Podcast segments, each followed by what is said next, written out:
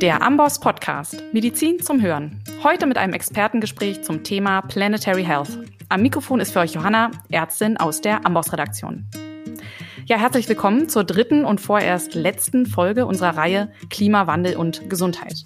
In den ersten beiden Folgen haben wir uns ja zunächst allgemein der Frage gewidmet, warum Ärztinnen sich mit diesem Thema intensiver auseinandersetzen und für den Klimaschutz als Gesundheitsschutz einsetzen sollten.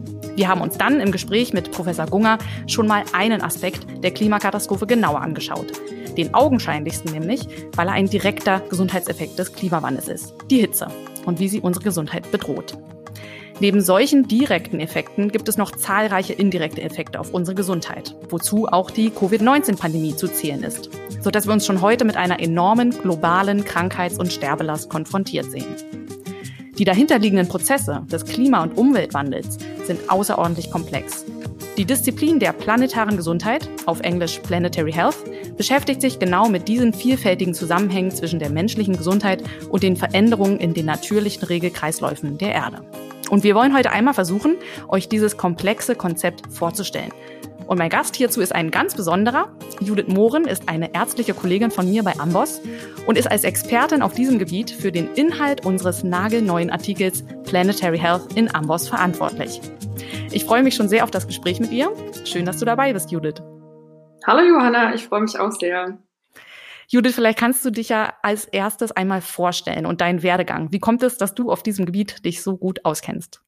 Ja, also das ist ein bisschen eine längere Geschichte tatsächlich. Ähm, ich war immer schon, wie soll man sagen, also ich war immer schon begeistert und interessiert an Umweltthemen und Umweltschutz schon seit ich eigentlich klein bin. Und dann habe ich Medizin studiert und habe dann die ganze Zeit auch irgendwie immer so probiert, das zu verbinden, also diese, diese Passion, diese Leidenschaft, ähm, ja, mich um die Natur zu kümmern oder einfach da mehr zu machen. Und ähm, letztendlich habe ich dann erstmal, wie gesagt, studiert, Medizin studiert und dann auch erstmal angefangen, in der Gynäkologie und Geburtshilfe zu arbeiten.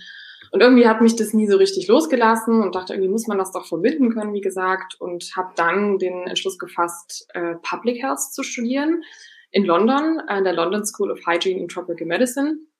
Und das, da gab es halt die Besonderheit oder die Möglichkeit, ähm, das Spezialgebiet Environmental Health zu belegen, also Umweltgesundheit. Und ähm, das hat mich besonders angesprochen und dachte, das ist jetzt irgendwie so die Möglichkeit, das zu verbinden und da einfach eine Expertise aufzubauen.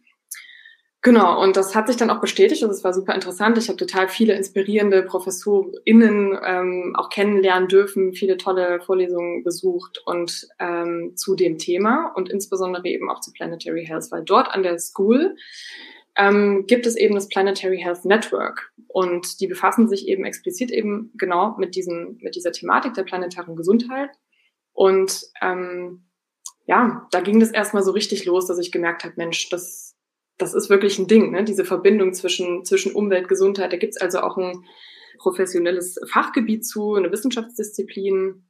Und genau, so ging das irgendwie los. Und dann hat mich das nicht mehr losgelassen. Wir haben auch da so eine studentische Gruppe gegründet äh, mit dem Namen Take Action, wo wir dann noch so verschiedene Events ähm, ja, ins Leben gerufen haben, dann in dem Jahr, also 2018, 2019 war ich in London zum Studium und ähm, ja, dann haben wir zum Beispiel auch ja, Vorlesungen gehalten für andere Studierende, um auf, auf das Thema ähm, des globalen Umwelt- und Klimawandels und die Folgen für unsere Gesundheit hinzuweisen und ähm, eben auch Handlungsmöglichkeiten aufzuzeigen. Und das war ja eine sehr intensive Zeit, auch begleitet durch die ähm, Extinction Rebellion, äh, durch das Move, Movement oder diese Bewegung, die dann hochkam 2019, insbesondere eben in London.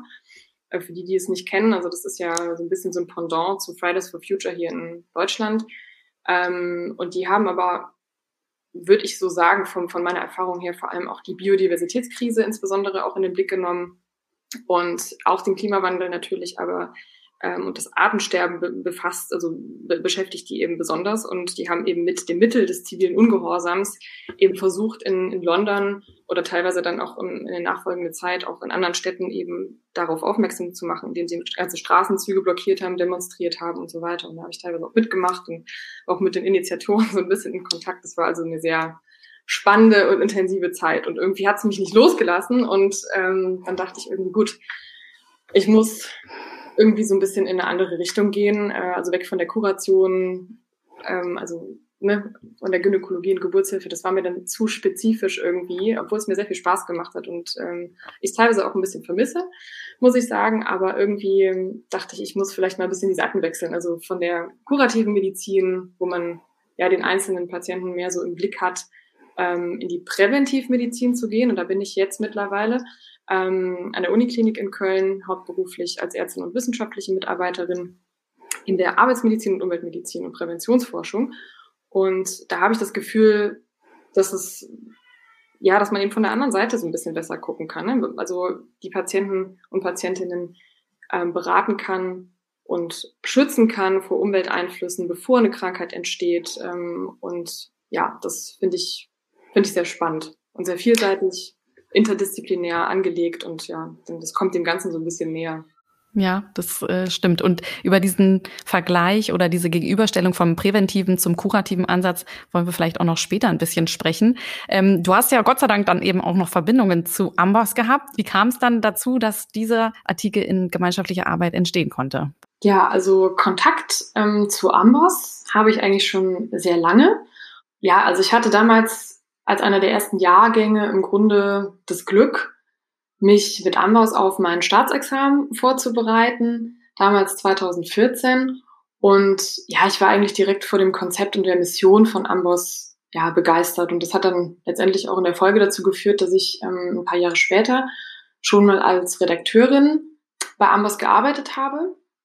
Und dann, als ich in London erkannt habe, ähm, wie wichtig das Thema Umwelt- und Klimagesundheit, äh, insbesondere für die Medizin eben auch ist, ähm, bin ich dann letztes Jahr im Oktober, glaube ich, war das, also Oktober 2020, am Emra herangetreten, den äh, Chefeditor bei Amboss und habe ihm angeboten, Inhalte zu diesem Thema bei Amboss zu erstellen. Und ja, glücklicherweise rannte ich da praktisch ja offene Türen ein, denn anscheinend gab es vor meinem Vorstoß bereits Bestrebungen in diese Richtung ja, dann ging das eigentlich in den letzten Monaten alles relativ schnell, so dass ich dann zusammen mit Johannes und Sophie aus der Amboss-Redaktion den Artikel, der jetzt online ist, zu Planetary Health ähm, in relativ kurzer Zeit auf die Beine stellen konnte, wofür ich sehr dankbar bin. Ja, und hoffentlich werden hierüber auch viele weitere Personen dankbar sein. Nicht nur Hörerinnen, die sich mit diesem Thema schon eingehend befasst haben, sondern auch vielleicht Personen, für die das Thema noch unklar ist. Denn dein Artikel ist wirklich sehr hilfreich, weil er dieses komplexe Thema der planetaren Gesundheit so gut und leicht verständlich zusammenfasst. Schon die Definition von Planetary Health finde ich doch recht schwierig. Kannst du das für uns zusammenfassen? Ja, Planetary Health. Genau. Was, was ist Planetary Health? Das ist ein enorm komplexes Forschungsgebiet und ähm, ich würde schon fast sagen ein allumfassendes Gesundheitskonzept. Und ähm, es befasst sich eben mit den Zusammenhängen zwischen der menschlichen Gesundheit und dem Zustand der natürlichen Systeme unseres Planeten, der ja leider durch unser Handeln bereits tiefgreifend verändert wurde. Und von zentraler Bedeutung ist, dass die Gesundheit der Menschen direkt von der Gesundheit des Planeten abhängt und damit ganz eng verknüpft ist. Und äh, auch ganz klar ist natürlich, dass ohne eine stabile und intakte Umwelt oder natürliche Systeme unsere Gesundheit dementsprechend auch nicht gewährleistet und geschützt werden kann. Planetare Gesundheit oder Planetary Health umfasst im Grunde andere Gesundheitskonzepte, wie zum Beispiel Public, Global oder International Health, indem es zusätzlich zu ähm, den sozioökonomischen, politischen und kulturellen Einflüssen auf unsere Gesundheit eben auch die physikalischen, chemischen und biologischen Regelkreisläufe der Erde berücksichtigt, die eben ganz essentiell für unser Leben auf dem Planeten sind.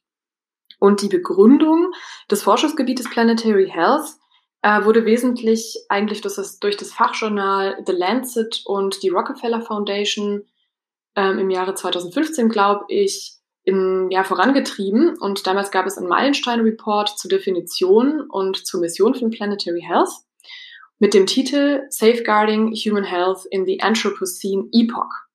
Und Anthropocene, auf Deutsch Anthropozän, das ist ein Begriff, der sich im Grunde vom Holozän ableitet. Holozän ist ja das geologische Zeitalter, in dem wir gerade leben und welches seit dem Ende der letzten Eiszeit begann und in der sich die Menschheit letztendlich durch günstige klimatische Bedingungen äh, praktisch ungestört entwickeln konnte. Und das Anthropozän jetzt äh, bezeichnet ja sozusagen ein neues geologisches Zeitalter, in dem die Menschheit ja Spuren hinterlassen hat auf der Erde, also tiefgreifende geophysikalische Veränderungen im Erdsystem herbeigeführt hat. Das nur erstmal dazu und in dem Report wird das letztendlich auch nochmal genauer ausgeführt und da möchte ich kurz drauf eingehen. Wir müssen uns ja vorstellen, dass die Menschheit ungefähr seit Mitte des 20. Jahrhunderts ähm, enorme Fortschritte gemacht hat. Ne? Also es gab einen enormen Wirtschafts, Wirtschaftsaufschwung, ähm, enormes Wirtschaftswachstum, technologische Fortschritte. Also unsere Gesellschaft konnte enorm florieren. Und ja, die Weltbevölkerung ist ja auch auf ja, knapp acht Milliarden Menschen mittlerweile auch angewachsen. Zum Vergleich, in 1950 gab es gerade mal 2,5 Milliarden Menschen auf diesem Planeten. Und was eben auch noch wichtig zu wissen ist, dass gemessen am ähm, Bruttoinlandsprodukt, das ist ja die Größe, an der wir uns ja praktisch komplett orientieren, was unseren Wohlstand angeht. Gemessen daran ist die Welt im Durchschnitt auch immer reicher geworden. Ja? Und das stetig wachsende Bruttoinlandsprodukt suggeriert uns einfach hier, dass es mit uns immer weiter bergauf geht und unsere Situation sich stetig verbessert, was natürlich eine Illusion ist, denn das Bruttoinlandsprodukt bezieht sich ja eigentlich nur auf den Gesamtwert der Waren und Dienstleistungen, die innerhalb eines Landes hergestellt werden und sagt überhaupt nichts da, dazu, äh, darüber aus, welche negativen Wirkungen und Kosten für unsere Gesundheit und die Umwelt durch die Produktion und den Handeln von Gütern entstehen. Und wenn, wir müssen uns ja nur mal umschauen. Wenn wir die Augen aufmachen, sehen wir ja auch, wie sehr und wie massiv die Natur und die Umwelt unter dieser Entwicklung und unter dieser alleinigen Fokussierung letztendlich auf das äh, Bruttoinlandsprodukt, auf diese Wirtschaftsmaßzahl ähm, gelitten hat. Denn Ökosysteme wurden zerstört durch Entwaldung oder Umweltverschmutzung. Ganze Landstriche wurden für den Kohleabbau zum Beispiel auch irreversibel um, umgestaltet. Wenn wir uns Tagebauten angucken, ja, wie zum Beispiel in der Nähe von Köln, dieser riesige Tagebau Gachtsweiler, das ähnelt ja Mondlandschaften das ist Wahnsinn, ne? wenn man sich das anschaut. Dann da wurden Grundwasserspiegel abgesenkt, hydrologische Zyklen verändert, Flüsse umgeleitet, Dörfer umgesiedelt. Also das sind ja alles äh, Konsequenzen, die die gar nicht eingerechnet sind, ja, in dem, in unserer, in unserem wirtschaftlichen Denken, ja, oder da gar keine Rolle spielen. Arten sind verschwunden und letztendlich natürlich auch oder ganz, ganz entscheidend durch die Verbrennung fossiler Energieträger ähm, haben wir Menschen eben ganz klar auch dazu beigetragen, dass sich die Zusammensetzung der Atmosphäre komplett verändert hat, also das Klima sich verändert hat.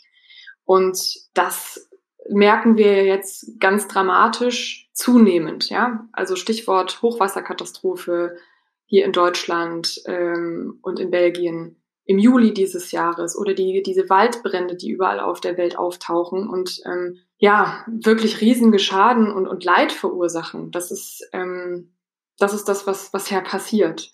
Und die Komplexität und diese Zusammenhänge ähm, möchte ja Planetary Health im Grunde halt beschreiben und zeigt eben ganz deutlich, dass unsere Gesundheit und das Wohlbefinden und der Wohlstand eigentlich auch eben ganz klar von der Intaktheit der natürlichen Systeme abhängt und der Raubbau und die Ausbeutung der Natur, die wir bis heute betrieben haben, ähm, jetzt schon und in der Zukunft äh, in immer stärkerem Maße natürlich auf uns zurückfällt. Ja, sehr interessant. Also wenn du das so schön erklärst, auch die verschiedenen Aspekte, die eben noch zusätzlich zu den Parametern, die auch Public und Global Health einbeziehen, dazukommen noch bei Planetary Health, dann fragt man sich eigentlich, warum man das nicht schon vorher so einheitlich, ganzheitlich betrachtet hat. So augenscheinlich ist das. Wenn du sagst, intakte Erde, dann geht's ja eigentlich dabei schon los, dass man erstmal definieren muss, was ist denn eine intakte Erde? Und da gibt es das Potsdam Institut für Klimafolgenforschung und der Direktor des Instituts, Johann Rockström, der hat sich einmal daran gemacht, zu untersuchen, wie man das dann messen kann. Ob die Erde noch intakt ist oder nicht oder in welchem Ausmaß sie vielleicht schon angegriffen ist. Und er hat neun Kategorien gefunden und aufgestellt, für die sich die Erde in einem ganz bestimmten Gleichgewicht befinden muss oder sich in einem bestimmten Wertebereich aufhalten muss, um zu garantieren, mit hoher Wahrscheinlichkeit, dass das System, wie wir es jetzt kennen, das geologische, geophysikalische System stabil bleibt. Und vielleicht kannst du, die hast du auch im Artikel in Amos aufgelistet, vielleicht kannst du diese planetaren Grenzen einmal vorstellen und wie es da um uns bestellt ist aktuell. Ja, also die planetaren Belastungsgrenzen oder Planetary Boundaries als Konzept. Das wurde, glaube ich, 2009, ähm, wie du schon sagtest, erstmalig von Johann Rockström definiert. Und ja, die planetaren Belastungsgrenzen, die sind im Grunde ein Maß für die ökologische Tragfähigkeit unserer Erde, die einen sicheren Rahmen für die menschliche Zivilisation erst ermöglicht. Und diese neuen Grenzen, das sieht man ja auch im Artikel auf der Abbildung ganz gut, sind ähm, einmal der Klimawandel, dann die Unversehrtheit der Biosphäre, also Biosphärenintegrität, ähm, womit eigentlich auch ja der Biodiversitätsverlust gemeint ist. Dann die Versauerung der Ozeane, der stratosphärische Ozonabbau, die atmosphärische Aerosolbelastung und die biochemischen Kreisläufe. Hier wird vor allem eben äh, auf den Phosphor- und Stickstoffkreislauf eingegangen. Eine weitere Grenze ist der Süßwasserverbrauch, dann noch die Landnutzungsänderung und die neunte Grenze ähm, wird mit der Einbringung neuartiger Substanzen definiert, wobei eine genaue Quantifizierung hier eigentlich noch nicht ähm, gemacht werden konnte. Und das Besondere an diesem Konzept ist jetzt, dass die Funktionsweise der einzelnen Subsysteme oder Grenzen wesentlich die der anderen beeinflussen kann. Und hier übertragen die Grenzen des Klimawandels und der Biosphärenintegrität, also die Intaktheit der lebenden natürlichen Umwelt sozusagen, ähm, ganz besonders stark zur allgemeinen Stabilität des Systems bei, äh, so dass es eben sein kann, dass fortschreitende Veränderungen in diesen Subsystemen, diesen beiden Subsystemen alleine schon ausreichen könnten, gegebenenfalls, dass das ganze System kollabiert. Und leider ist es so, und das sieht man eben auch auf der Abbildung, dass ähm, die Grenze der Biosphärenintegrität vor allem eben bezogen auf die genetische Vielfalt und auch die der biochemischen Flüsse mit hoher Wahrscheinlichkeit bereits überschritten worden zu sein. Beim Klimawandel und bei den Landnutzungsveränderungen sind wir auch auf einem guten Weg dahin, aber da ist eben noch so ein bisschen, ein bisschen mehr Spielraum. Wichtig zu wissen hier noch ist, dass die Grenzen nicht gleichzusetzen sind mit einem Schwellenwert. Dieser Schwellenwert, ab dem sozusagen mit irreversiblen Veränderungen zu rechnen ist, ähm, ist eigentlich auch derzeit, so wie ich das verstanden habe, durch die schiere Komplexität der einzelnen Faktoren und Bedingungen, die hier eine Rolle spielen, eigentlich sehr schwer nur zu definieren. Aber basierend auf wissenschaftlichen Erkenntnissen der letzten Jahre in allen diesen neuen Bereichen, will ich mal fast sagen, haben jetzt Johann Rockström und seine Kollegen eben versucht, ähm, einen Bereich zu definieren, der eingehalten werden muss, sollte, damit wir eben noch weit genug weg sind von diesem Schwellenwert und dass der erst gar nicht erreicht wird, um so eben diesen sicheren Handlungsspielraum für die Menschheit überhaupt zu erhalten und eben auch vor dem Hintergrund dieser ganzen Veränderungen, die wir sehen, auch noch die Möglichkeit für Adaptationsmaßnahmen, Anpassungsmaßnahmen eben auch zu, zu erhalten. Und deswegen ist es eben auch so wichtig, dieses Konzept für politische Entscheidungsträger, ja, dass man einfach ähm, so, ein, so ein Bewusstsein dafür schafft, wo wir gerade stehen und was notwendig ist. Kritiker sagen ja immer, ja, da ist ja viel Unsicherheit im Spiel. Das ist auch der Fall. Natürlich ist, ist auch hier bei diesem Konzept wie in allen anderen wissenschaftlichen Bereichen auch äh, immer darauf zu achten, dass es ja Unsicherheitsbereiche gibt, aber das ist ja normal in der Wissenschaft und äh, die sind auch vor allem kein Grund, das möchte ich hier nochmal betonen, nicht zu handeln, ähm, sondern eigentlich viel mehr Grund für noch größere Vorsicht und ähm, schnelleres Handeln, um eben diese dramatischen Konsequenzen eben abzuwenden. Denn das könnte ja im Zweifel sogar noch schlimmer kommen als erwartet oder berechnet. Ja, und das ist im Grunde auch mit dem Vorsorgeprinzip auf Englisch Precautionary Principle gemeint. Denn absolute Sicherheit ist eine Illusion. Das gibt's ja sowieso nicht. Und gerade wenn viel auf dem Spiel steht, wie in diesem Fall, also es geht um die menschliche Existenz, ja, ähm, das muss man immer noch mal betonen, sollte man Vorsorge und Schutzmaßnahmen schnellstmöglich ergreifen, auch wenn die genauen Ursachen und Wirkungsbeziehungen nicht bis ins Detail verstanden sind. Und ähm, vor allem eben, weil wir durch diese Komplexität des Systems ja auch manchmal gar nicht sagen können, welche Effekte unser ähm, konkretes Handeln, unsere Aktivitäten halt haben. Ja, also wir müssen einfach ein bisschen vorsichtiger sein mit, mit dem, was wir tun und ähm, ja, was, was wir uns, was dem gesamten System antun und damit eben auch uns selbst.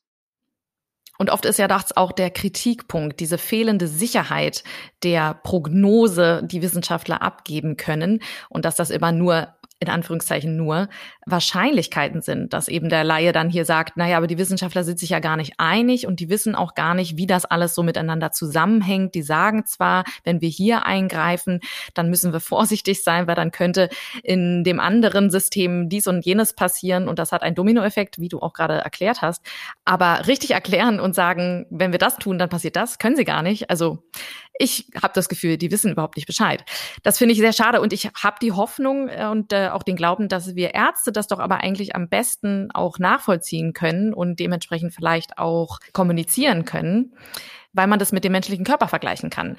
Wenn man die planetaren Grenzen, die verschiedenen mit den verschiedenen Organen zum Beispiel vergleicht, dann sieht es hier sehr ähnlich aus. Der Mensch ist ein ganzheitliches System. Die Organsysteme sind miteinander verknüpft. Und oft ist es aber so, gerade weil wir ja sehr spezialisiert ausgebildet werden, Facharzt in einem ganz bestimmten Gebiet sind, ähm, ja, wir greifen meist bei einem Organsystem ein, haben vielleicht auch noch ein Gefühl dafür oder wissen ganz konkret, was das für einen Einfluss auf ein anderes Organsystem hat.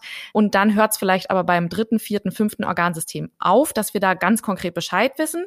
Wir sind uns ziemlich sicher, es hat einen Einfluss, aber wir wissen nicht ganz genau welchen. Weil das ein, ein komplexes Zusammenspiel ist, was auch noch nicht bis ins letzte Detail verstanden ist, weiß Gott noch nicht. Und ja, wenn man das miteinander vergleicht, dann denke ich, kann man besser verstehen, warum das sehr schwer nur prognostizierbar ist. Ähm, vielleicht kann ich hier noch mal kurz auf die Kippelemente des Erdsystems eingehen, die ja auch im Artikel beschrieben werden. Ja, Kippelemente lassen sich am besten so beschreiben, dass es halt eigentlich Bestandteile des Erdsystems sind von überregionaler Größe, ähm, die auch ähnlich wie die planetaren Belastungsgrenzen sozusagen ähm, zur Gesamtstabilität beitragen. Und wenn man das mit dem menschlichen Körper vergleicht, wären die Kippelemente praktisch die Organe des Körpers, die alle für sich betrachtet auch in einem stabilen Zustand, in einem funktionalen Zustand sein müssen, damit das ganze fein aufeinander abgestimmte System eben auch funktioniert, also unser Körper. Und die Kippelemente können ähm, jetzt in verschiedene Kategorien unterteilt werden, zum Beispiel in die Elemente der Kryosphäre, zu denen die arktischen und antarktischen Eisschilde zum Beispiel gehören, ähm, oder auch die Strömungselemente wie den Jetstream, der Golfstrom oder auch die El Niño-Strömung.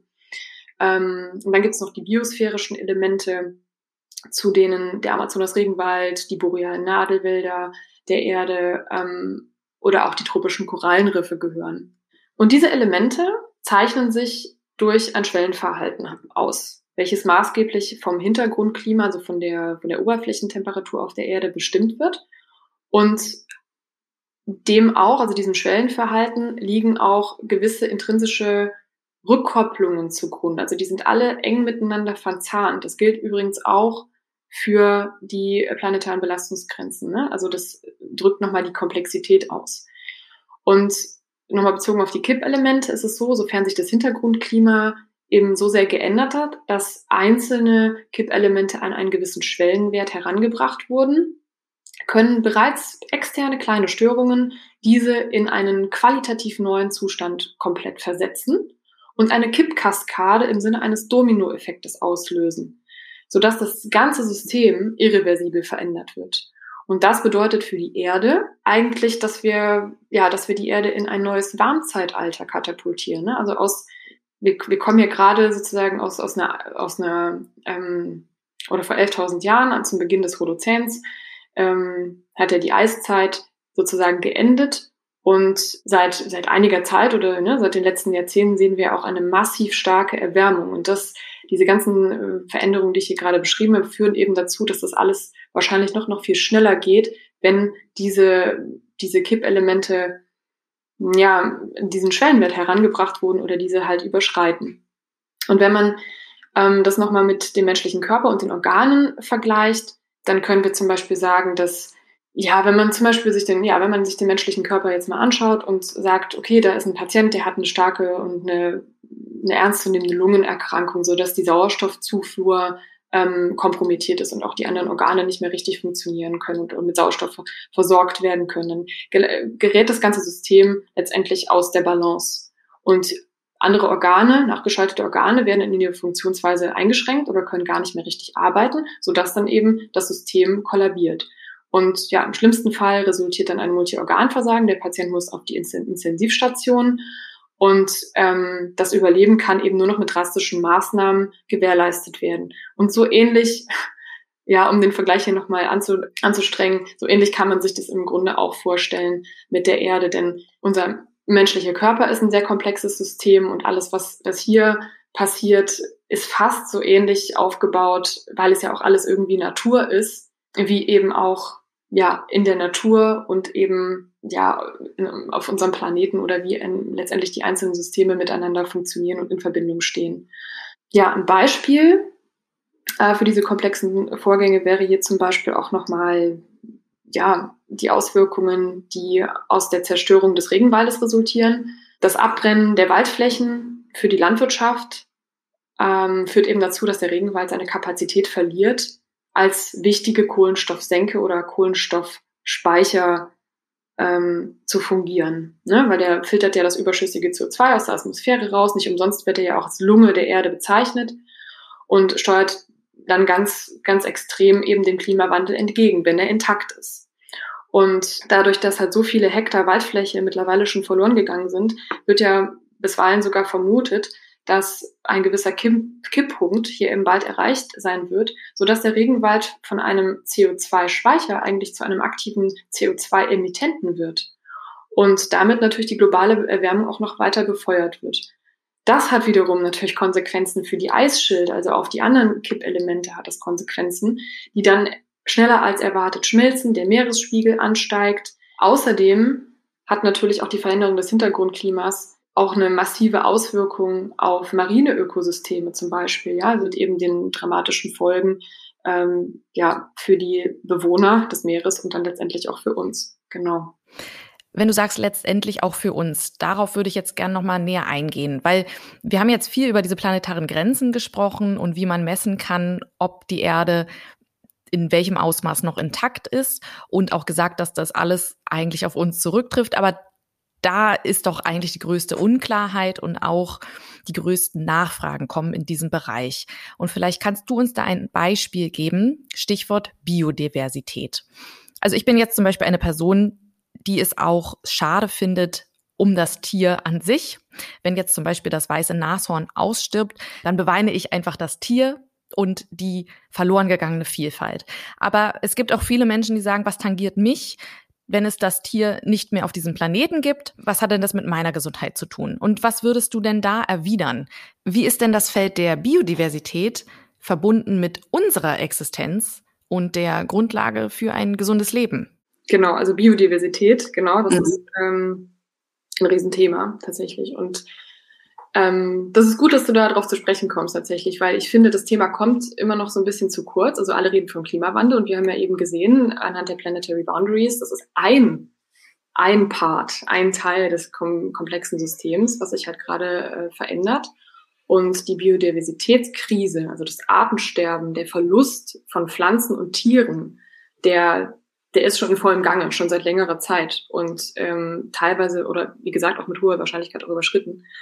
Und ähm, hier noch ein kurzer Fakt dazu. Also tatsächlich ist es so, dass seit 1970 60 Prozent der Säugetiere, Vögel, äh, Reptilien, Amphibien und Fischen tatsächlich auch schon verschwunden ist. Also irreversibel sind die verloren gegangen und ohne dass wir das vielleicht irgendwie merken im alltäglichen Leben. Das ist, finde ich sehr, sehr eindrucksvoll. Das ist sehr traurig und das, das schmerzt mich persönlich, auch wenn man schon alleine darüber nachdenkt oder wenn man sich das irgendwie durchliest, wenn man sich damit so ähm, ja, beschäftigt.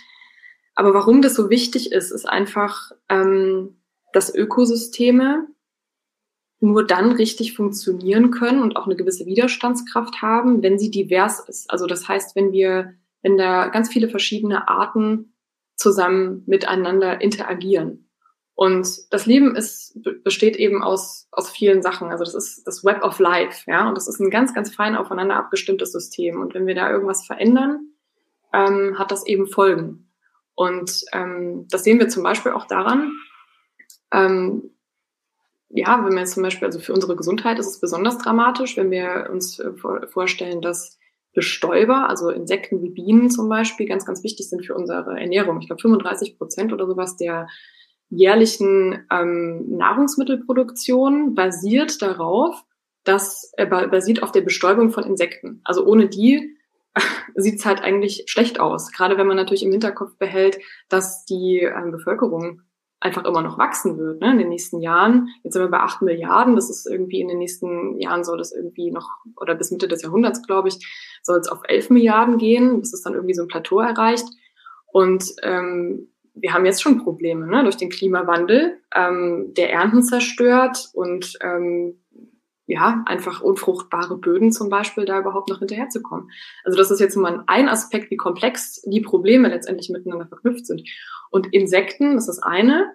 Und was für unsere Gesundheit noch besonders wichtig ist, eben auch ähm, der Rückgang der Fischbestände. Und das ist auch extrem, das wissen wir ja alle, ne, die Überfischung, Industriefischerei, aber auch die Verschmutzung, die Ozeanerwärmung, die Ozeanazidifizierung, also die Versauerung der Ozeane durch die Aufnahme des atmosphärischen CO2s wird ja der Ozean oder werden die Meere einfach saurer, der pH-Wert verändert sich und dann eben auch die Lebensbedingungen der einzelnen Tiere.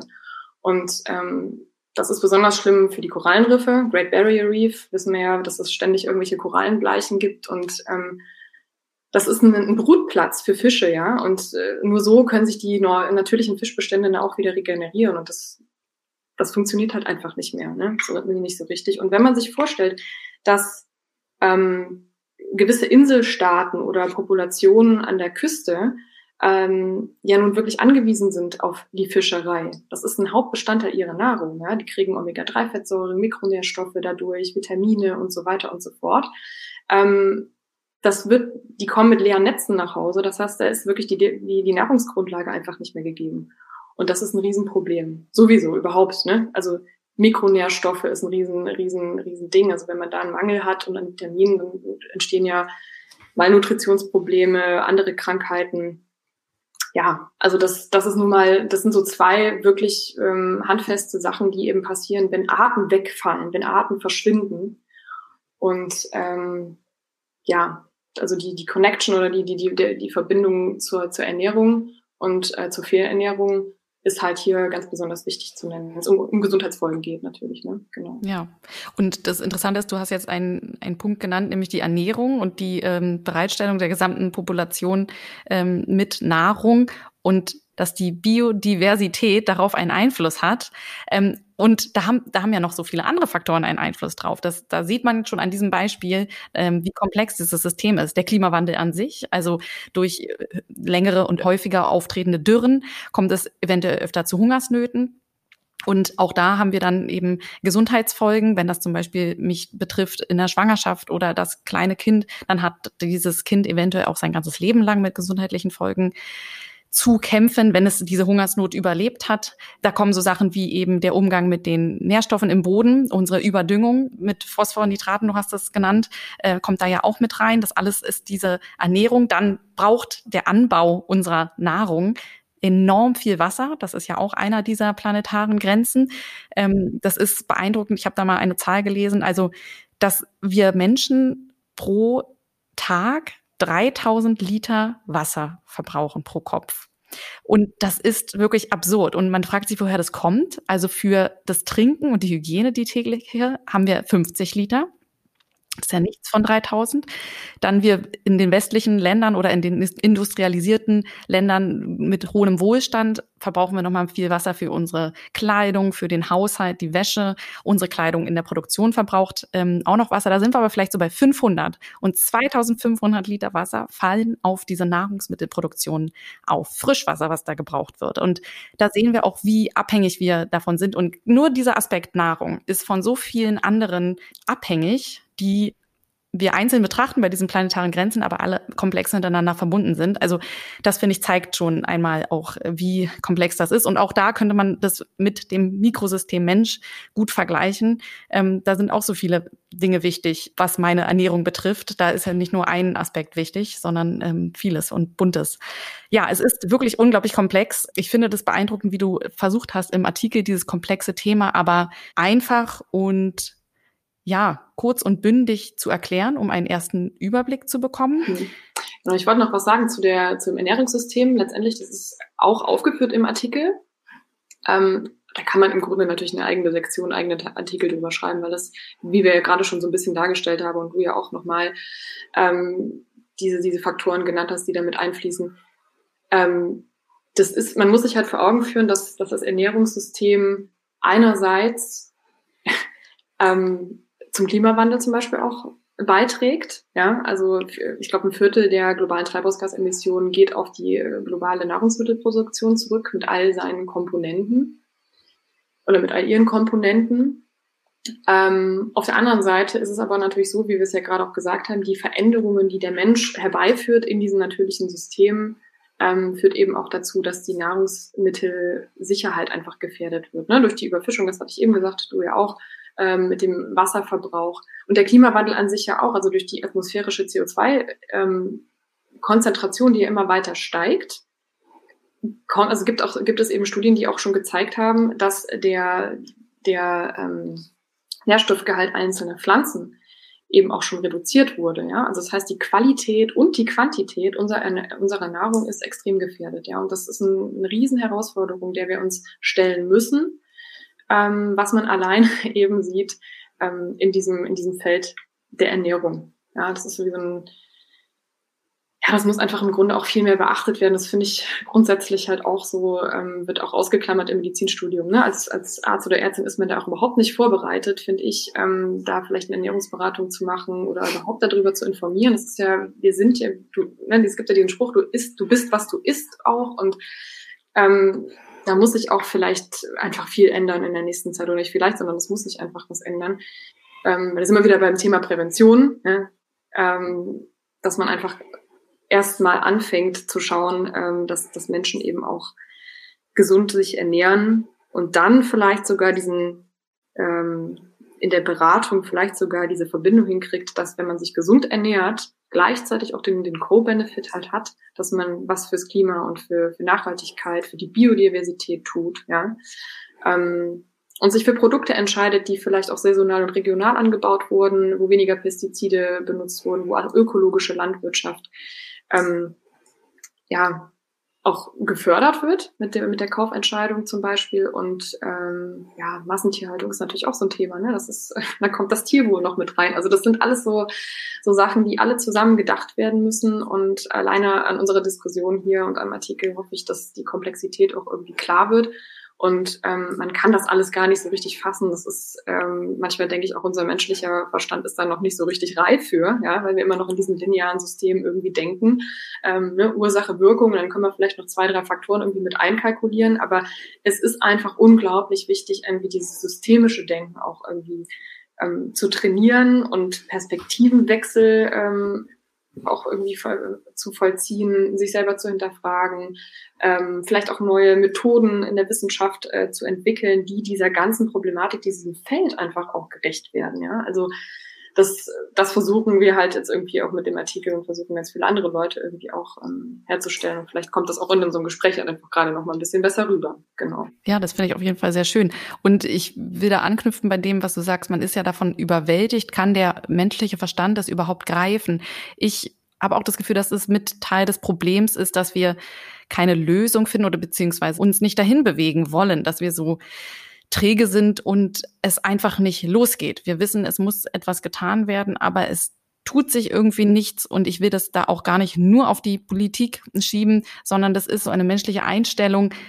Woran liegt das deiner Meinung? Ist das so ein ja, Schockstarre, weil es einfach zu viel ist, weil man das Gefühl hat, es sind nur Probleme, egal wohin man guckt. Hier ist der Plastikmüll, dort ist die Luftverschmutzung, hier ist die äh, Korallenbleiche. Oder sind wir als Menschen, fühlen wir uns so existenziell bedroht, dass wir dadurch in eine Schockstarre kommen und das Gefühl haben, okay, ähm, ich hoffe einfach, dass ich noch das überlebe und danach, also überlebe ist gut, also bis zu meinem Tod äh, noch durchkomme zum natürlichen Tod und danach ist mir dann egal, oh Gott, weil mir das einfach zu groß ist. Ich, ich frage mich, was das, was der Gedanke in den meisten Köpfen ist, der dazu führt, dass man sich nicht dem traut zu öffnen und äh, sich zu ändern. Hm. Das ist eine gute Frage und ich glaube, das ist auch die Frage, worum es geht, ähm, die wir uns alle irgendwie auch stellen sollten. Und ähm, wo die Psychologie sicherlich auch eine, eine Menge Antworten liefern kann.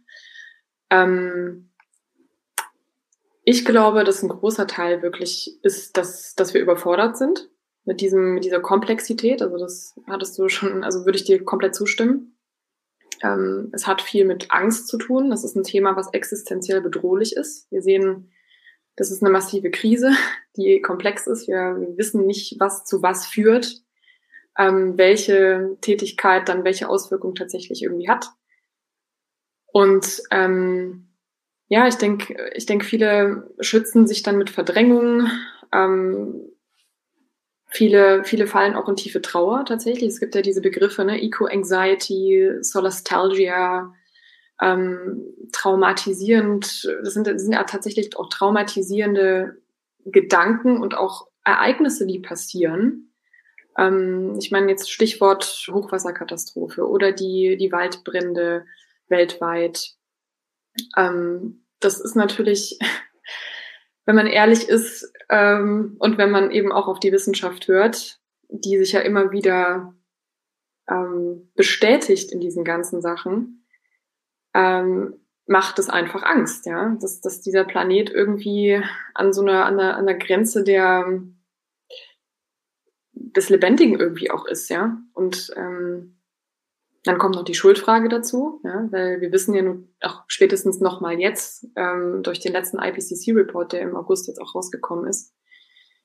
Ähm, also IPCC, denke ich, kennt jeder, ne? Intergovernmental Panel on Climate Change. Ähm, ist ja dieser internationale Expertenrat, die eben nochmal bekräftigt haben, dass, ähm, dass es einfach nicht gut um unseren Planeten steht und dass der Mensch eben einfach wirklich für am, am meisten äh, für diese ganzen Veränderungen, die wir einfach mitbekommen, gerade ja, verantwortlich ist. Und ähm, diese Schuldfrage zu akzeptieren, ist schwierig, aber auch notwendig, damit Veränderung passieren kann. Und ähm, ja, ich meine, wir kennen es ja auch aus anderen Bereichen, im Leben, denke ich, dass das Verantwortung zu übernehmen für die eigenen Taten, fürs eigene Denken und dann eben auch danach zu handeln, ist eine der schwierigsten Aufgaben, die der Mensch überhaupt leisten kann, ja.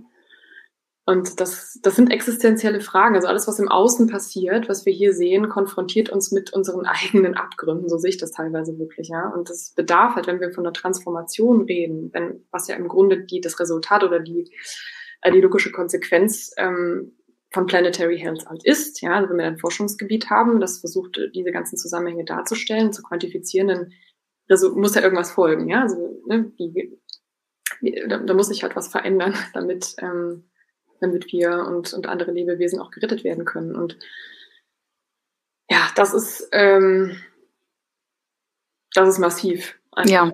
Ne? Und da, da müssen wir uns selber einfach auch alle irgendwie an die eigene Nase packen und, und erstmal versuchen, innerlich irgendwie vielleicht unsere Werte auch so ein bisschen anders zu definieren. Ne? Also das wäre jetzt auch die nächste große Diskussion, nach welchen Werten leben wir denn? Wir kennen, ja, also wir, unsere Generation und auch die Generation unserer Eltern kennen kaum andere Werte als das Mehr, das, also das Mehr mit EH, ähm, also mehr haben, mehr kaufen, mehr werden. In der Karriere muss es aufwärts gehen. Wohnung muss auch wenn dann größer werden, nicht kleiner oder gleich. Also es muss irgendwie immer mehr sein. Unternehmen sind darauf ausgerichtet, Gewinne zu erwirtschaften. Anders geht das gar nicht. Und es wird auch gar nicht hinterfragt. Also ich habe vor meinem Medizinstudium BWL studiert und gab natürlich auch ein paar volkswirtschaftliche Kurse und es ist gar kein, gar keine Frage gewesen. Das wurde auch nicht in einem Kurs thematisiert, ob es noch andere Systeme als das Wirtschaftssystem, in dem wir uns bewegen, ob es noch andere als dieses gibt. Ähm, das ist einfach der Status quo, den wir einfach so hinnehmen, friss oder stirb und ähm, das, da machen wir mit, ohne es zu hinterfragen und dass das eigentlich nur ein bisschen Vernunft und Logik bedarf, um festzustellen, dass wir bei einem Planeten mit endlichen Ressourcen gar nicht immer mehr, mehr, mehr haben können. Das ist ja eigentlich total verständlich. Dafür brauche ich gar nicht jetzt Albert Einstein sein. Und genau dafür gibt es diese planetaren Grenzen auch. Da versuchen auch Wissenschaftler zu errechnen, wie viele Menschen kann denn dieser Planet auch eigentlich tragen und ernähren. Und, und dann sind wir nicht alleine. Also ähm, ja, das finde ich wirklich interessant. Und ich fände auch schön, wenn darüber mehr gesprochen wird. Also in der Wissenschaft wird ja eigentlich viel immer der Status quo beschrieben und eventuell wird vor Gefahren gewarnt, aber recht rational. Da wünschen sich ja auch viele etwas mehr Emotionen vielleicht aus der Wissenschaft und ein bisschen mehr einmischen auch in die Politik. Etwas tut sich da ja auch. Jetzt auch gerade in der Corona-Krise haben die Wissenschaftler doch viel mitgeredet. Ähm, aber vielleicht fehlt auch noch mal ein bisschen so eine Diskussion über genau, was du gesagt hast, die Transformation, was nötig ist, um die Transformation zu schaffen, was nötig ist von uns, der Bevölkerung, dass wir ja, ein bisschen ja, Mut zur Veränderung eben haben. Und äh, ja, das ist schwer. Wir Menschen sind Gewohnheitstiere. Aber wenn ich nur allein überlege, dass meine Eltern damals nur einen Sonntagsbraten kannten und sechs Tage die Woche gab es kein Fleisch, dann sieht man, dass innerhalb von einer Generation es eigentlich möglich ist, sich neue Gewohnheiten anzueignen. Also es ist möglich. Es bedarf einfach Energie und diese Trägheit muss überwunden werden. Aber genau, welche, welche Diskussionen dafür geführt werden müssen, das es geht mir noch etwas zu kurz. Hm. Ja, es ist halt, ich finde, es ist eine Diskussion über Ehrlichkeit. Ne? Also man muss, man muss auch irgendwie ehrlich zu sich sein, ähm, Ehrlichkeit auch von der Politik, von anderen Menschen auch ja einfordern. Ne? Und ähm, ich erlebe halt auch im, ja, im, im Freundeskreis oder überhaupt bei gewissen Gesprächen oder auch über die, ähm, über mein Engagement für Health for Future. Da gibt's gerade diese ähm, ja, Initiative, dass wir halt mit Bundestagsabgeordneten und äh, ja, sprechen, ähm, um sie eben auf die Folgen, gesundheitlichen Folgen des Klimawandels und der, des Umweltwandels auch hinzuweisen. Und also im Sinne von einer positiven positiven Lobbyismus, würde ich jetzt mal sagen. Also für Lobbyismus für soziale Werte und für ökologische Werte. So, da, darunter kann man das eigentlich verbuchen. Ähm, mit der Bitte, dass sich halt was ändert, ne? dass man vielleicht auch so einen Paradigmenwechsel vornimmt. Und ähm, ich merke es sowohl in den privaten Gesprächen als auch eben mit Politikern im Gespräch, dass, dass einfach viele Ausreden kommen, ja, also dass man, dass man sich eben immer ja leichter macht ähm, und eher verdrängt, ja, weil weil es würde ja bedeuten, dass man sich irgendwie hinterfragt und ähm, gewisse Dinge irgendwie vielleicht auch verändern muss.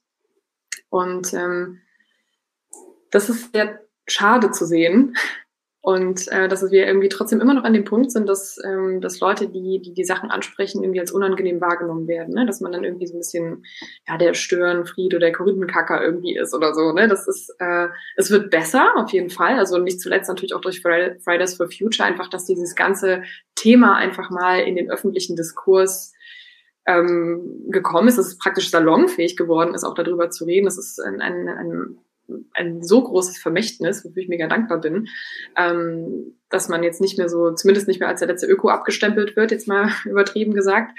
Ähm, aber dennoch sind wir jetzt halt an einem Punkt, wir wissen es, also die Fakten sind da, allen ist irgendwie klar, dass es nicht mehr so weitergeht. Also wenn wir alle ehrlich sind, äh, muss sich wirklich was ändern. Und jetzt das zu schaffen, wirklich diese Transformation zu machen. Ja, im Außen sind es natürlich solche Sachen wie Transformationen, ähm, im Verkehrssektor, im Energiesektor, im Landwirtschaftssektor, im, im, im, im Städtebauwesen natürlich, ne, um dass, dass einmal einerseits natürlich Emissionen gesenkt werden, um dem Klimawandel irgendwie entgegenzutreten. Und aber natürlich auf den ganzen anderen Ebenen natürlich auch. Ne? Das haben wir eben schon angesprochen, ähm, Artensterben und Landsystemveränderungen und so weiter, Verschmutzung, ja, also dass dem halt auch begegnet wird. Und dass wir uns einerseits natürlich wirklich auch dann mal fragen müssen, okay, was ist mit unserem Konsum? Ja, was ist mit unserem Lebensstil? Was ist, ähm, was kann ich im, im, im Kleinen verändern? Und da kommen wir wieder zur Politik natürlich. Ne? Das ist ja gerade hochaktuell, Bundestagswahl am 26. September. Ähm, geht ja gerade hier alles in die heiße Phase im Wahlkampf. Und ähm, da fällt einem ja auch immer wieder auf, dass die Parteien, die versuchen, so ein bisschen die Wahrheit zu sagen, sind halt nun mal am meisten vielleicht auch die Grünen, die einfach ganz klar sagen, Klimaschutz, Umweltschutz gibt's halt nicht zum Nulltarif und so weiter, ähm, dass die dann als Verbotspartei abgestempelt werden und äh, als diejenigen hingestellt werden, die im Grunde uns die Freiheit nehmen, uns irgendwas wegnehmen wollen. Und da finde ich, muss man ansetzen, äh, denn, oder zumindest auch mal hinterfragen, stimmt das denn wirklich? Also wollen die uns was wegnehmen? Ja, aber was nehmen die uns weg? Vielleicht nehmen die uns einfach Sachen weg, die uns sowieso nicht mehr glücklich machen würden, die einfach auch überflüssig sind, zum Beispiel. Ja, also, ähm, und was würden wir gewinnen? Das ist ja auch so ein so ein, so ein ganz großer Punkt, den man vielleicht auch mal in den Fokus stellen muss. Wir würden halt mit mehr Umweltschutz, mit mehr Klimaschutz würden wir sauberere Luft äh, gewinnen. Wir würden besseres Essen, gesünderes Essen äh, bekommen. Wir würden auch irgendwie einfach einen Gemeinsinn äh, stärken, irgendwie durch vielleicht auch äh, nachhaltige städtebauliche Maßnahmen, Parkanlagen, ähm, Begegnungs Begegnungszentren,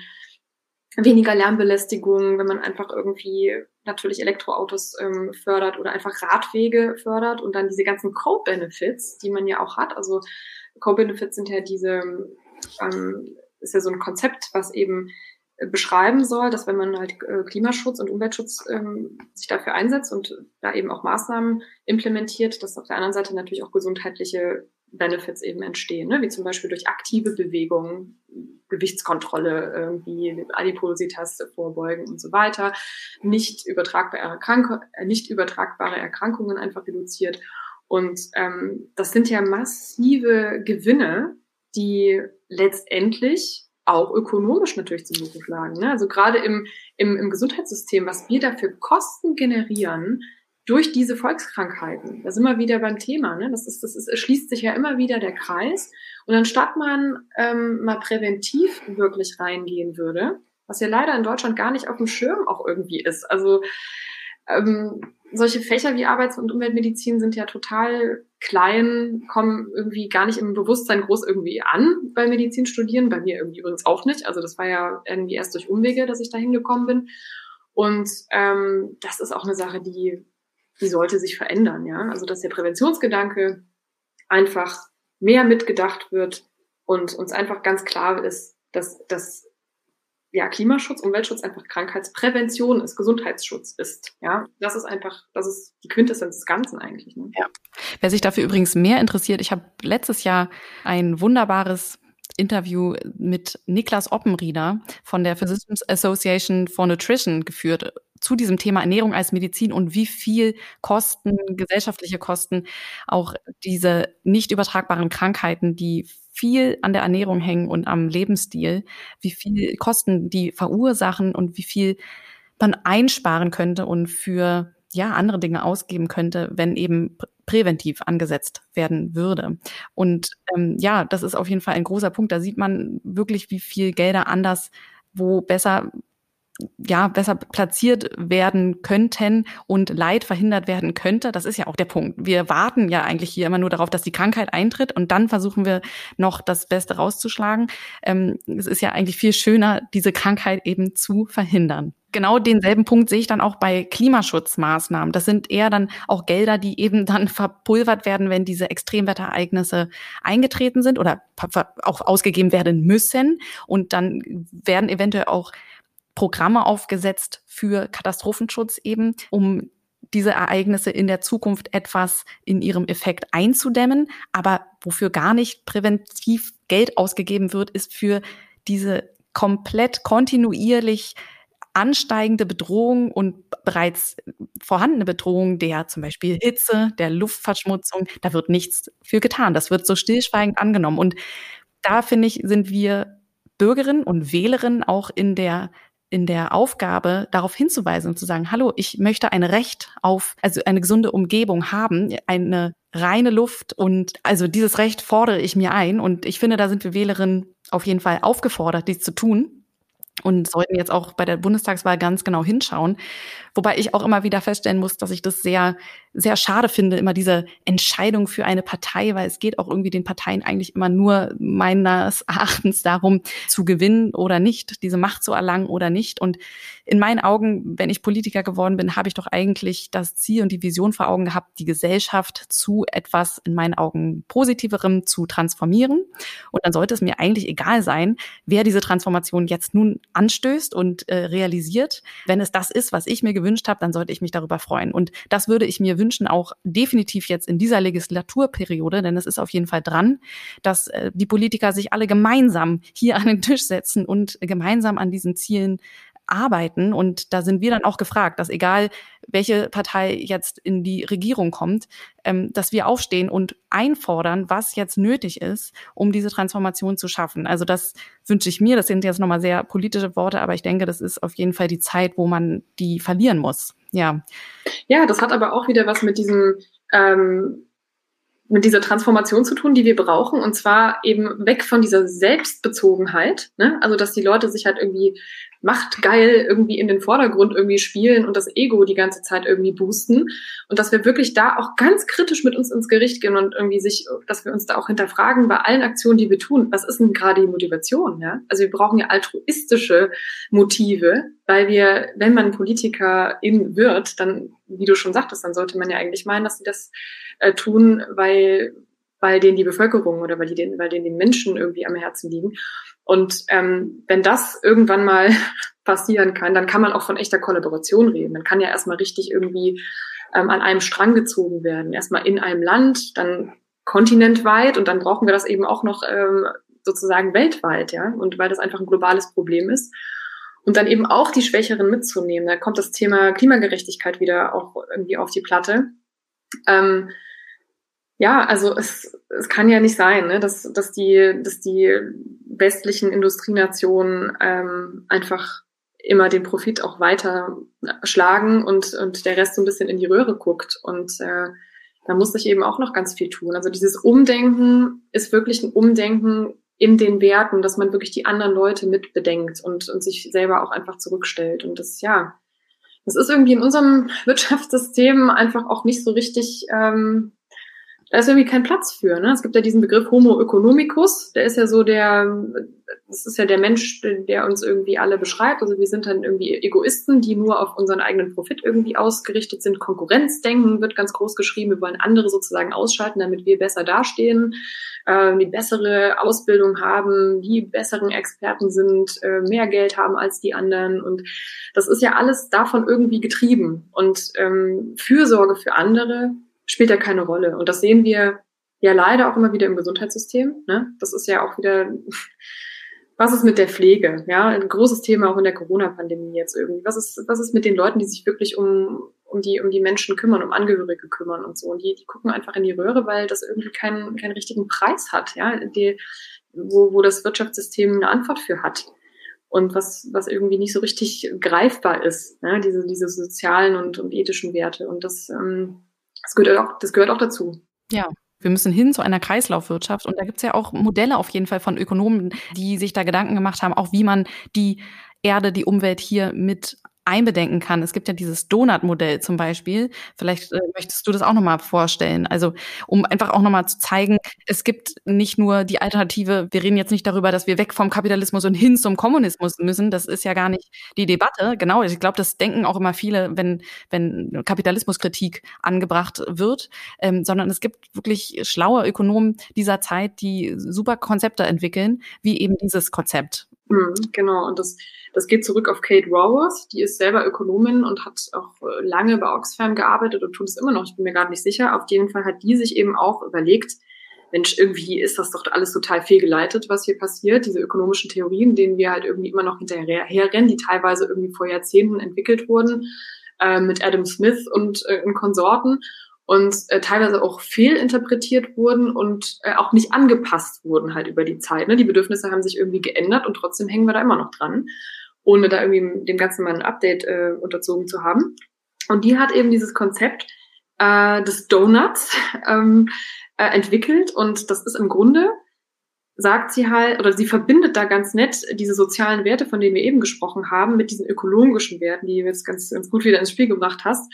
Ähm, und sie sagt halt, diese, das, das Wirtschaft, das Wirtschaften, ja, Wachstum kann ja auch stattfinden letztendlich so wie wir es kennen oder vielleicht in einer adaptierten Form. Das würde ich jetzt bei den Wissen Wirtschaftswissenschaftlern überlassen, was man da irgendwie noch ändern kann. Ähm, aber die Zielsetzung muss halt anders sein. Also das muss halt einfach sein, dass, dass die sozialen Werte, die das Leben lebenswert machen, die uns als soziale Wesen auch ausmachen und aber auch die ökologische Tragfähigkeit des Planeten, also die Ressourcen einfach geschützt werden. Also das sind zwei Bedingungen, äh, also die Conditio sine qua non, wenn man jetzt mal so will, die dürfen einfach also für einen ähm, Safe Space for Humanity. Also das, die dürfen einfach nicht überschritten werden, diese zwei Grenzen. Und alles, was dazwischen passiert, da kann man sich irgendwie neu erfinden oder was auch immer. Aber das, ähm, das, das kann halt nicht sein, weil das einfach einen Raubbau nach sich zieht. Ne?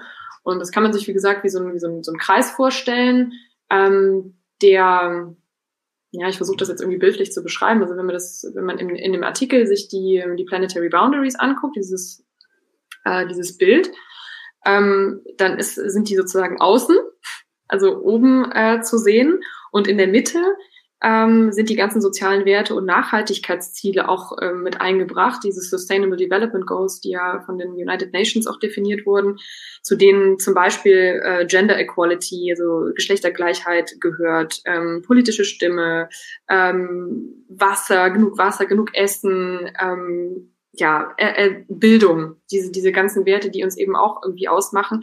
Und dass dafür erstmal gesorgt ist. Und dann eben auch die ökologischen Ziele einfach unabtastbar sind, also diese, diese, diese Grenzen einfach geschützt sind. Und dann kann man halt wirtschaften, ne? dann kann man gucken, ähm, wie es macht. Und das ist halt nachhaltiges Wirtschaften. So, so habe ich das verstanden und das finde ich auch ein sehr gutes Konzept, worauf man, äh, womit man arbeiten sollte. Und wäre jetzt auch zwischendrin wieder bei den Punkten, dass es natürlich auch nicht nur Deutschland hier äh, handeln muss, sondern auch global gehandelt werden muss.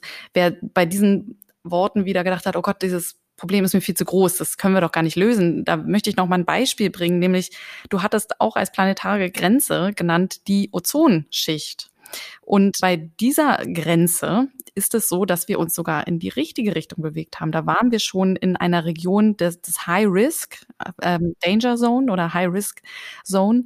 Und da haben Wissenschaftler Alarm geschlagen in den 80er Jahren. Und die Politik hat gehört, hat die Gefahr erkannt und hat nicht nur lokal, sondern global gehandelt, sodass wirklich wir jetzt hier wieder in, im grünen Bereich sind, was diesen Parameter anbetrifft. Das heißt, es ist möglich. Und ja, das äh, ist vielleicht nochmal so der Hoffnungsschimmer. Es, es gibt ja wirklich die Fachleute, die hier auch Konzepte entwickeln und Lösungen vorschlagen. Sie müssen nur gehört werden und von den Wählerinnen und Wählern, von den Bürgerinnen und Bürgern muss gesagt werden, ja, wir wollen das. Wir wollen das wirklich, diese Transformation. Wir tragen das mit für überhaupt die Zukunft dieses Planeten. Ja, also das nur mal noch als, als positiver ähm, Aspekt des Ganzen, weil es ist wirklich so, dass dieses Thema ähm, einen doch recht runterziehen kann. Und diese, du hast die Worte angesprochen, vielleicht können wir da noch mal kurz drüber sprechen, Eco-Anxiety auslösen kann, Solastalgie. Also Solastalgie ja ist diese Trauer um einen Ort, den es mal gab und den es jetzt nicht mehr gibt. Ähm, das betrifft Menschen, die vielleicht schon von Flutkatastrophen ähm, heimgesucht wurden oder von anderen Naturereignissen und ihren, ihren Ort, ihren Wohnort verlassen mussten. Und das ist eine Trauer, die diese Menschen ganz tief spüren, dass das, was einmal war und was ihre Heimat war, ist ist einfach nicht mehr da und wird auch nie wieder so da sein. Und ich glaube, dass es nicht nur diese Menschen im Konkreten betrifft, sondern auch uns im Gesamten, dass das halt auch so ein, so ein Traueraspekt ist und ein, ein hemmender Aspekt, dass man sich so denkt, Mensch, das war so schön in den 90ern, als ich noch ganz naiv war und von dem allen nichts wusste und einfach so gelebt habe und konsumiert habe und es hat doch so Spaß gemacht und ich will am liebsten dahin zurück und ich will das gar nicht wissen. Und das ist absolut ein Gefühl, was da sein darf und was legitim ist, aber hoffentlich nicht dazu führt, dass man dann halt eben nichts macht. Man darf das definitiv betrauern dass es diese Zeit nicht mehr geben wird. Aber Veränderung heißt nicht nur, dass es schlechter wird, definitiv nicht. Also es ist nicht diese Verzichtspolitik, die da kommt, sondern wir müssen das sehen als neue Chance und diesen Planeten wieder zum Leben zu erwecken. Ähm, ja, das würde ich mir wünschen. Vielleicht hast du noch Worte zu dieser psychologischen Seite dieser ganzen Aspekte. Ach, ich finde, du hast es eigentlich schon sehr gut auf den Punkt gebracht. Also genau, man, ähm, ich finde es wichtig, dass man sich äh, der, der Trauer irgendwie und diesen, diesen deprimierenden Gefühlen tatsächlich ja auch irgendwie stellt, das irgendwie fühlt und irgendwie das auch zulässt, anstatt sie zu verdrängen, ja, und dann aber auch irgendwie einen Weg findet, damit umzugehen und zu sagen, okay, ähm, wie kann ich denn das jetzt, was, was kann ich denn machen, ne? Also, weil es geht ja wirklich um, um uns alle. Also jeder Einzelne hat irgendwie so seinen, seinen Teil zu tun, entweder wenn man sich an der Wahl beteiligt oder politisch engagiert oder mit Leuten einfach spricht und so weiter. Also eine gewisse Selbstwirksamkeit hilft halt da enorm, ähm, um diesem großen Thema äh, zu begegnen und eben auch eine gewisse ja, dass man eben sich nicht machtlos fühlt und keine Ohnmacht verspürt, sondern eben in, in die Tat kommt und dann sich natürlich am besten noch überlegt, okay, welche, welche Aktionen haben jetzt den meisten Impact oder sowas, aber ähm, genau, also das, das ist, hat mir unglaublich geholfen. Ähm, und hilft wahrscheinlich auch den meisten Leuten, die sich engagieren und aktiv sind im Aktivismus und so, das habe ich von vielen schon gehört, einfach, dass Selbstwirksamkeit hier einfach eine, eine ganz große Rolle spielt, um eben nicht äh, ja, in Depressionen zu verfallen bei diesem großen Thema. Und ähm, ja, es und eben auch ja wirklich sich sich ehrlich irgendwie mit sich selber auseinanderzusetzen, denn die Klimakrise ist wirklich eine Sache, dass alles was hier gerade außen passiert ist eine Riesenchance, ja, für uns selber auch uns weiterzuentwickeln persönlich und als Gesellschaft, ja und ähm, ich glaube im Lancet Report 2018, da kommt ja diese, da, da wurde es ja auch nochmal so ganz plakativ gesagt, also die Klimakrise ist die größte Gesundheitsbedrohung äh, des 21. Jahrhunderts, aber auch die größte Chance für unsere Gesellschaft. Und das ist ganz wichtig, dass wir da auch immer wieder auf diese positiven Seiten auch hinweisen und auch sagen, okay, es ist möglich, ähm, sich da nicht irgendwie auffressen äh, zu lassen, also auffressen zu lassen von und dann ähm, ja, einfach sich damit auseinanderzusetzen. dann kommt man schon in irgendeinen Punkt, wo man irgendwie ganz gute Lösungen für sich und andere eben auch findet. Ne? Und man kann ja auch inspirierend sein, man kann ein gutes Beispiel sein für andere. Und ja, das, glaube ich, ist, ähm, ist gut und das, da, da kann man auch echt Erfüllung drin finden. Also kann ich ja. von mir selber sprechen. Also ich habe da auch einen, einen, großen Sinn irgendwie gefunden für mich so, ja. Ja, das kann ich gut nachempfinden. Das ist doch eigentlich ein schönes Schlusswort. Bevor wir aber ganz aufhören, will ich natürlich auch noch unseren Hörerinnen sagen, wo sie denn den Artikel finden, worüber wir jetzt auch geredet haben und wo sie selber nachlesen können, weil das wirklich sehr schön ähm, knapp zusammengefasst ist. Also nicht knapp, es ist sogar ein sehr, sehr langer Artikel, aber dieses extrem komplexe Thema wurde wirklich extrem gut aufarbeitet, so dass man das verständlich und in kürzerer Zeit, als man das vermuten würde, ähm, sich zur Gemüte führen kann. Und zwar unter go.ambos.com slash Planetary Health findet ihr diesen Artikel. Er ist frei zugänglich für jedermann. Und wir freuen uns, Judith freut sich, wir freuen uns über Feedback, über jede Kanäle. Und Judith, was kommt denn da jetzt noch vielleicht in der Ecke? Genau, Feedback ist ganz besonders wichtig. Ähm, das ist ja auch das Schöne bei Amboss, dass wir das Feedback immer auch regelmäßig einarbeiten und ähm, die Produkte so halt auch immer besser machen und äh, schreibt uns auch gerne irgendwie was rein, was ihr irgendwie vielleicht nicht so richtig verstanden habt oder wenn ihr irgendwie was, wenn ihr euch vielleicht auch schon gut auskennt mit dem Thema, was ich auch glaube, ähm, dass einige Hörer hier auch sich auch vielleicht schon mehr damit auseinandergesetzt haben, dann, ähm, wenn irgendwas fehlt, gerne natürlich irgendwie rückmelden und ähm, das wird ja auch regelmäßig abgedatet, aktualisiert. Das wird dann auf jeden Fall berücksichtigt und ähm, genau, also das, da würden wir uns immer freuen und ähm, Vielleicht um noch so einen kleinen Ausblick zu geben, das ist ja jetzt der Anfang dieser Planetary Health Reihe eigentlich gewesen oder das Projekt des Planetary Health bei Amboss. Ähm, das Update steht halt auch bald an, auch natürlich vor dem Hintergrund, dass der neue IPCC-Report herausgekommen ist und der Artikel, der jetzt on online ist, teilweise auch noch auf dem äh, fünften großen Sachstandsbericht des IPCC beruht, also der letzte von 2014. Und teilweise sind schon Erkenntnisse ver verbaut, also einige Studien, die in diesem Report halt auch erscheinen, ähm, sind da auch schon berücksichtigt, aber halt noch nicht in Gänze und das wird halt beim nächsten Update auf jeden Fall berücksichtigt. Und ähm, was noch ansteht, ist ähm, in der Zukunft auf jeden Fall weitere Artikel vielleicht auch mit konkreteren Handlungsempfehlungen für den ärztlichen Alltag zu produzieren.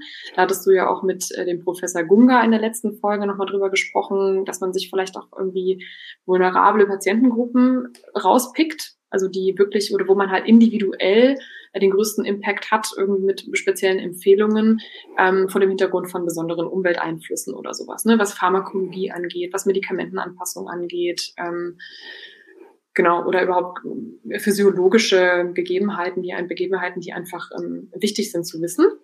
Das ähm, könnte ich mir gut vorstellen, dass das auch ähm, in, der nächsten Zeit noch auftaucht. Und ähm, ja, konkrete Handlungsempfehlungen für Ärzte wären zum Beispiel auch sowas, ähm, sich zu überlegen, was kann man in der Prävention machen? Ja, also was kann man in der Krankheitsprävention, in der Arztpraxis, im Gespräch mit den Patienten und Patientinnen irgendwie auch noch besser herausstellen, Stichwort Ernährungstherapie, Rauchen, Rauchstopp, Bewegungstherapie, mehr Bewegung und so. Ne? Also dass man einfach auch vielleicht Gesprächsführungstechniken noch so ein bisschen noch beleuchtet. Weil da hapert es, äh, glaube ich, auch bei den meisten Leuten ähm, und meisten ähm, ja, Ärztinnen und Ärztinnen ja. auch. Ne? Also das, das kenne ich auch aus eigener Erfahrung. Das ist nicht so einfach, da irgendwie erstmal so, einen, so einen Weg zu finden, gerade mit so einem sensiblen Thema auch irgendwie umzugehen. Ja, das sind so Sachen, die, die uns, glaube ich, auch vorschweben, ähm, Johannes und mir und ähm, allen, die dann vielleicht auch noch irgendwie daran beteiligt sind. Das wird sich aber in der nächsten Zeit zeigen und da wird sicherlich auch noch ähm, viel passieren. Das kann ich euch versprechen. Ja, klingt gut. Und ich bin gespannt, was da noch kommt. Und wir lassen euch das natürlich wissen. Judith, es war mir eine große Freude, mit dir zu sprechen. Ja, wir haben da schon viel drüber diskutiert und äh, man kann da so viel drüber ähm, reden. Ähm, es ist immer wieder ein sehr äh, inspirierender Austausch. Ja, ich bin sehr froh, dass du hier bei uns bist und bei uns warst jetzt auch im Podcast. Tschüss, Judith. Und bei euch zu Hause bedanke ich mich wie immer fürs Zuhören. go.amboss.com slash planetary health ist der Link zu dem Artikel, über den wir heute gesprochen haben und er ist jetzt frei zugänglich bei Amboss. Ja, in diesem Sinne, ich verabschiede mich und sage Tschüss, bis in zwei Wochen. Den neuen Amboss-Blog findest du unter blog.amboss.com/de. Alle Inhalte zum Amboss Podcast und der Amboss Wissensplattform findest du unter go.amboss.com/podcast.